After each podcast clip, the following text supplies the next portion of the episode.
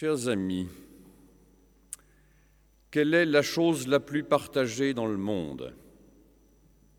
N'en déplaise à certains esprits supérieurs, ce n'est pas la bêtise humaine. Ce n'est pas non plus la soif de puissance ou la quête de reconnaissance. Ce qui est le plus partagé au monde, c'est la souffrance. Tout être humain a souffert à un moment donné de sa vie et continue souvent de cacher ce qui le fait souffrir. Et si on regarde honnêtement sa vie, nos colères, nos peurs, nos réactions instinctives sont souvent des mécanismes que nous mettons en place, consciemment ou non, pour euh, éloigner, pour mettre à distance ce qui nous ferait souffrir ou qui viendrait activer nos cicatrices. Et c'est tellement vrai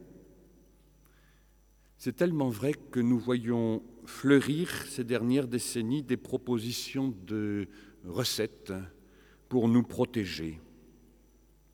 Cure de bien-être, apprentissage de la respiration, coaching de pleine forme, thérapies en tout genre. Ce sont des manières certainement de trouver un chemin pour se sentir mieux dans son cœur et dans sa tête alors on peut les suivre avec intérêt, on peut même s'y adonner passionnément, ou bien les critiquer vertement. Mais quelle que soit notre façon de considérer les choses, cette prolifération dit quelque chose de notre monde.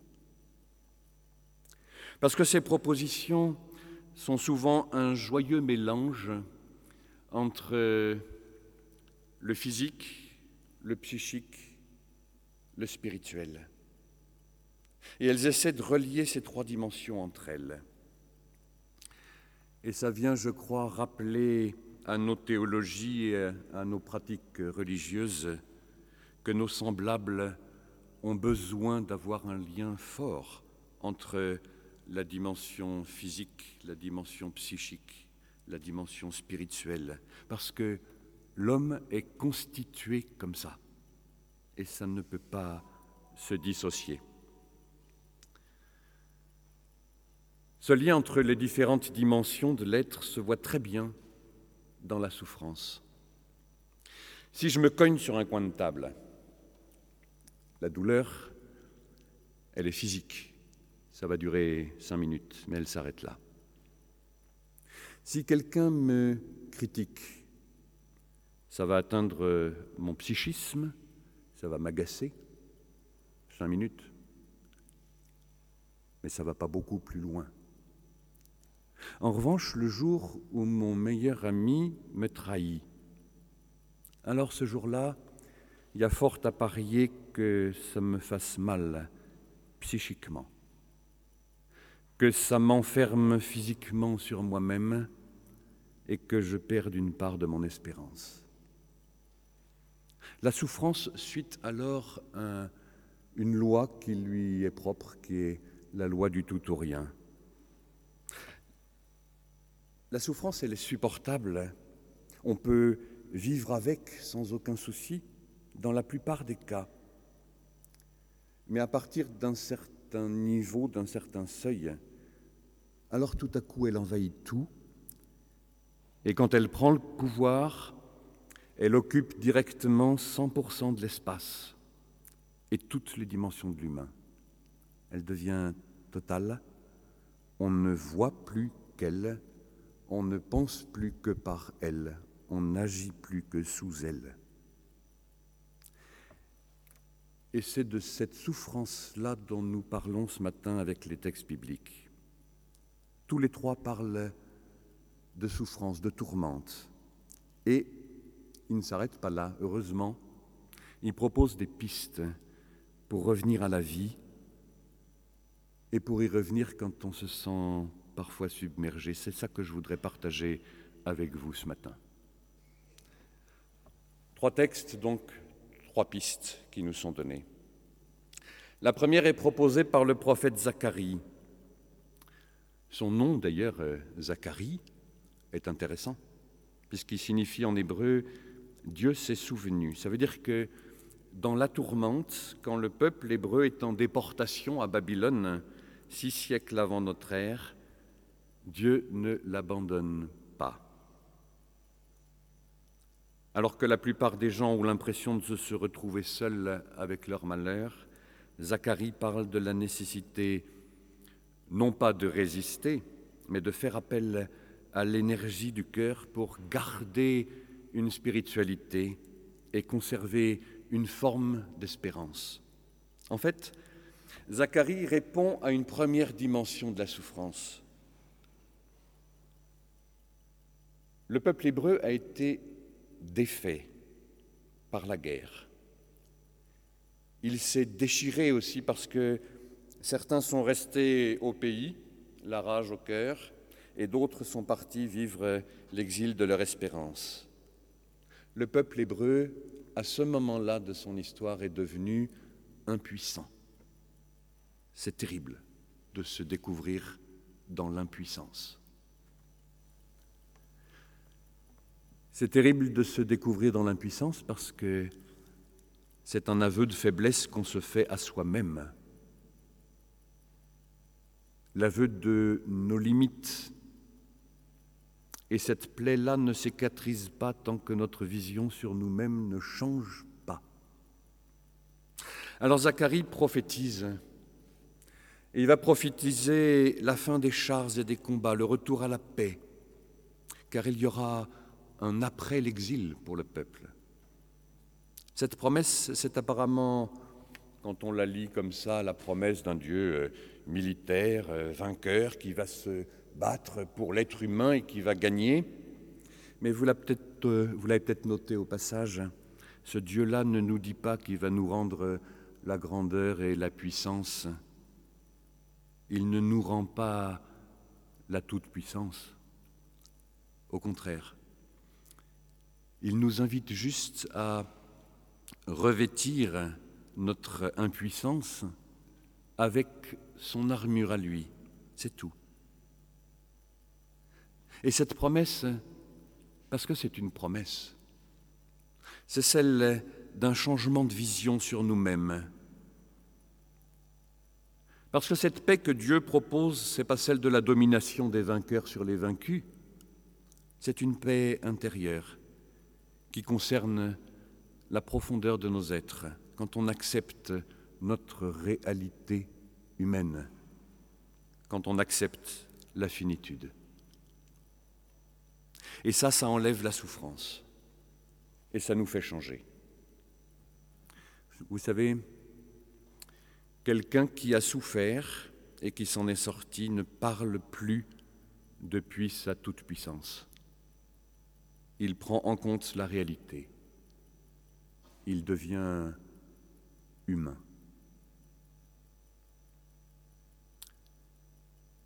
Et la première réponse à la souffrance, c'est donc celle de Zacharie. Dans la tourmente, la première chose est de travailler sur soi et d'accepter la finitude.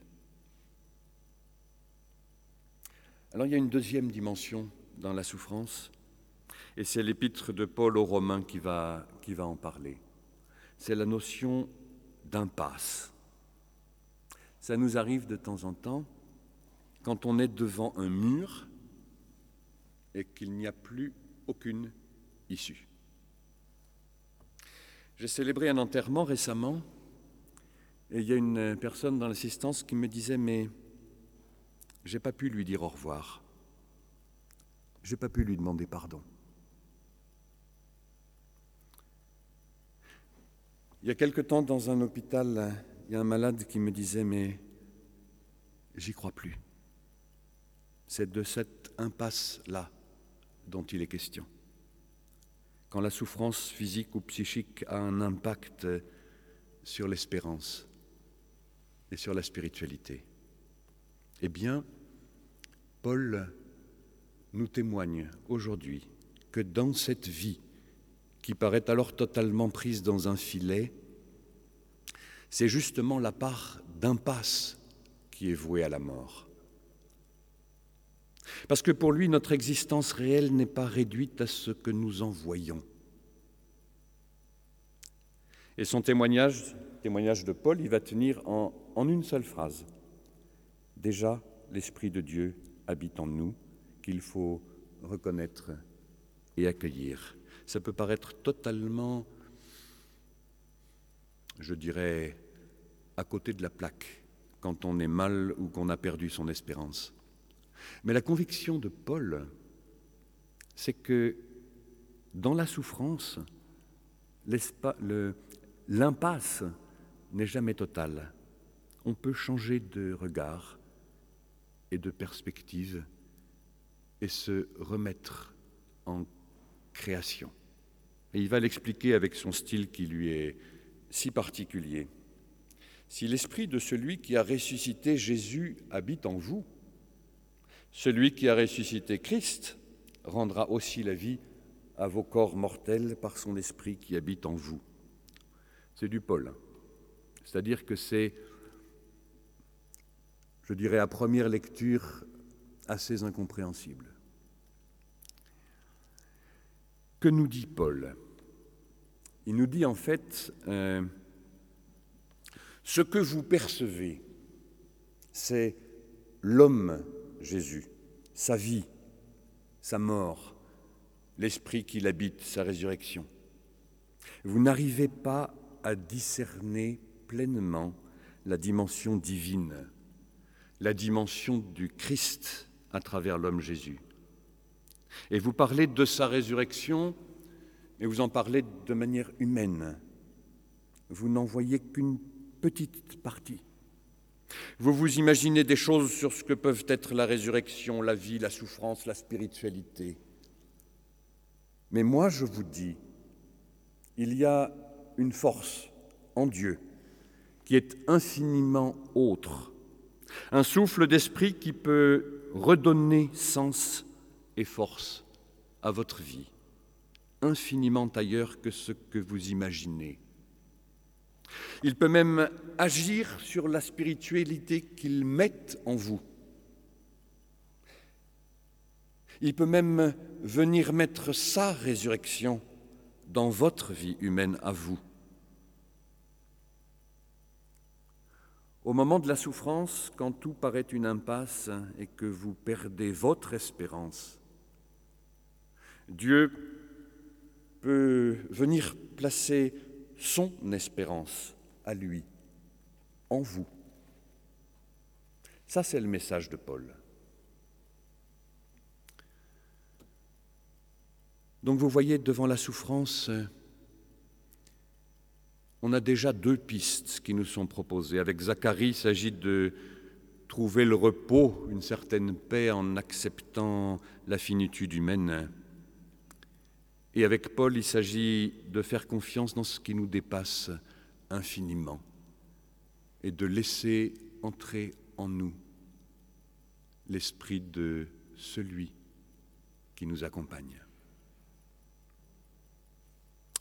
Et avec l'évangile du Matthieu, on a encore euh, une autre approche qui est celle de, de Jésus. Elle correspond à une troisième dimension de la souffrance que je qualifierais de désagrégation. Qu'est-ce que c'est?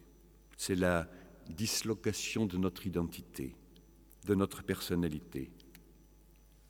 Par exemple, face à la manipulation, à la perversité, quand nous ne sommes plus nous-mêmes, mais qu'on est à côté de ce que nous devrions vivre. Il y a des moments dans la vie où on ne sait plus où est le vrai du faux. On perd pied. On n'arrive pas à se repérer, à reprendre le dessus, à se retrouver soi-même. On a parfois la conscience d'être euh, à côté de notre vie. On avait une très belle expression euh, avant disant qu'on était à côté de nos pompes. Et c'est exactement ça, la dislocation de l'être. Et eh bien devant ça, Jésus propose bizarrement un troc. Ma vie contre la tienne, mon fardeau contre le tien. Ça peut paraître curieux, ça peut paraître un peu incongru, mais si on regarde de plus près la, perversion ou la perte de sens c'est bien une dislocation, c'est-à-dire que le corps correspond à ses règles, il suit ses règles, l'esprit suit les siennes, l'âme obéit à d'autres règles, et tout cela n'est pas relié. C'est en ça que nous sommes perdus. Et quand l'unité humaine n'est pas assurée, on ne peut pas reconnaître l'autre comme étant un autre. Il n'y a pas d'altérité. On ne peut plus rendre justice. On ne peut plus prendre sa juste place dans la société ni dans sa spiritualité. Alors il n'y a plus de Dieu. On risque alors de ne même plus discerner l'humanité ni l'existence de l'autre. Et c'est l'ouverture de tous les possibles, de toutes les idéologies, de toutes les folies. Alors face à cela, Jésus propose simplement un troc. Prends ma vie, à moi qui suis unifié, qui est un cap. Accepte que je gouverne ta vie, que je lui donne un sens, que je lui apporte une assise, que je la fonde.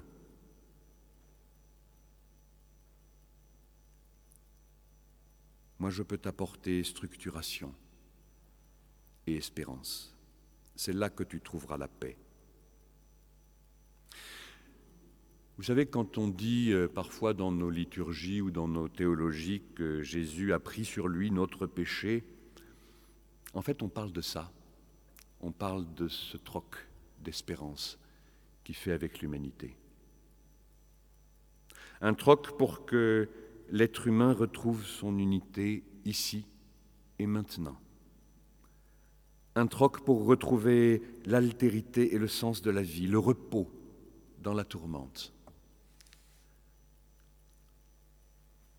À travers ces trois textes de ce matin, nous avons trois propositions pour euh, dépasser la souffrance.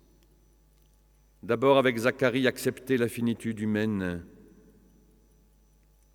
Ensuite, avec Paul, accueillir une présence en nous qui nous dépasse infiniment et qui vient pulvériser nos impasses.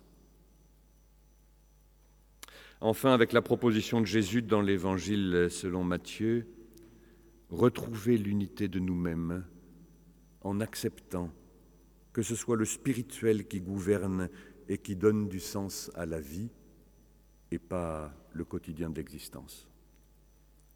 Et vous savez, ce ne sont pas seulement des mots, parce qu'il y a beaucoup de personnes, beaucoup d'hommes, beaucoup de femmes, beaucoup d'enfants qui ont déjà pu renaître de ce troc-là. Alors puisse leur témoignage vous aider à trouver du repos quand il sera le moment dans votre vie.